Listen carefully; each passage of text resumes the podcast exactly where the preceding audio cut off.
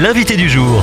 Et ce matin, nous recevons Anne Denis. Bonjour. Bonjour. Vous êtes responsable de la commission abolition de la peine de mort pour Amnesty International France. Et en ce 10 octobre, journée mondiale contre la peine de mort. Retour sur l'exemple français, ça fait 42 ans et un jour que la peine de mort a été abolie en France.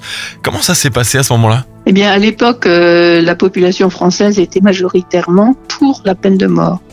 Il faut savoir qu'une abolition ne se fait jamais par l'opinion publique, c'est toujours une décision politique.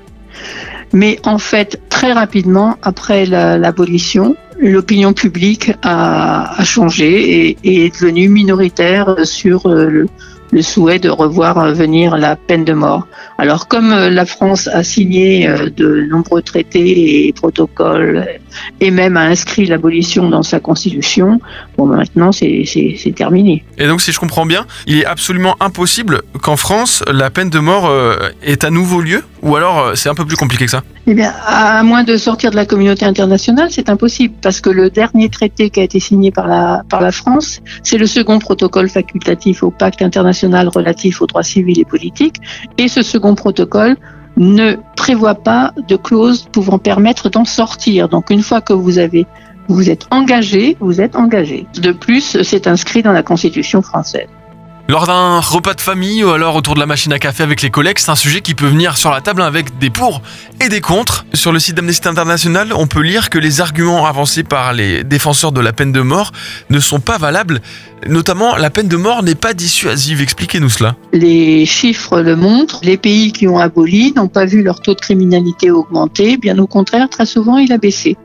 Aux États-Unis, c'est flagrant. Les États du Sud qui exécutent ont un taux de criminalité beaucoup plus fort que euh, les États du Nord. Pas dissuasive et selon Amnesty International, elle est même discriminatoire, cette peine de mort. Expliquez-nous.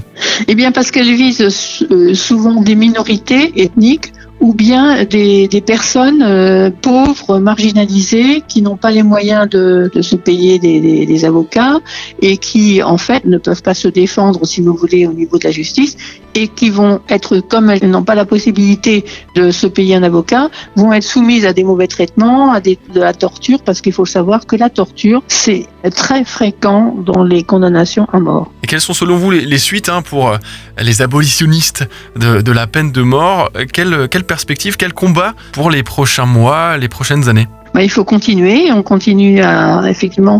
Alors chez nous, euh, en, en, en Europe, on peut faire de l'éducation aux droits humains pour euh, effectivement sensibiliser la population et puis euh, alerter les parlementaires, alerter la communauté internationale pour qu'on continue à faire progresser l'abolition.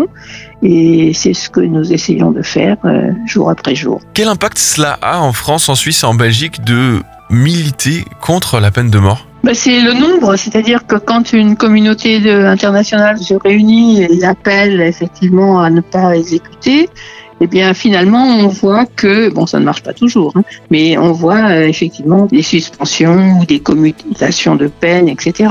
Donc il faut savoir que la plupart des pays sont très sensibles quand même à l'image qu'ils donnent à l'extérieur. Et ça c'est un levier sur lequel on peut jouer. Pour aller plus loin sur ce sujet épineux, rendez-vous sur amnesty.fr. Merci Anne Denis, responsable de la commission abolition de la peine de mort pour Amnesty International France. Merci. Retrouvez ce rendez-vous en podcast sur farfm.com slash replay.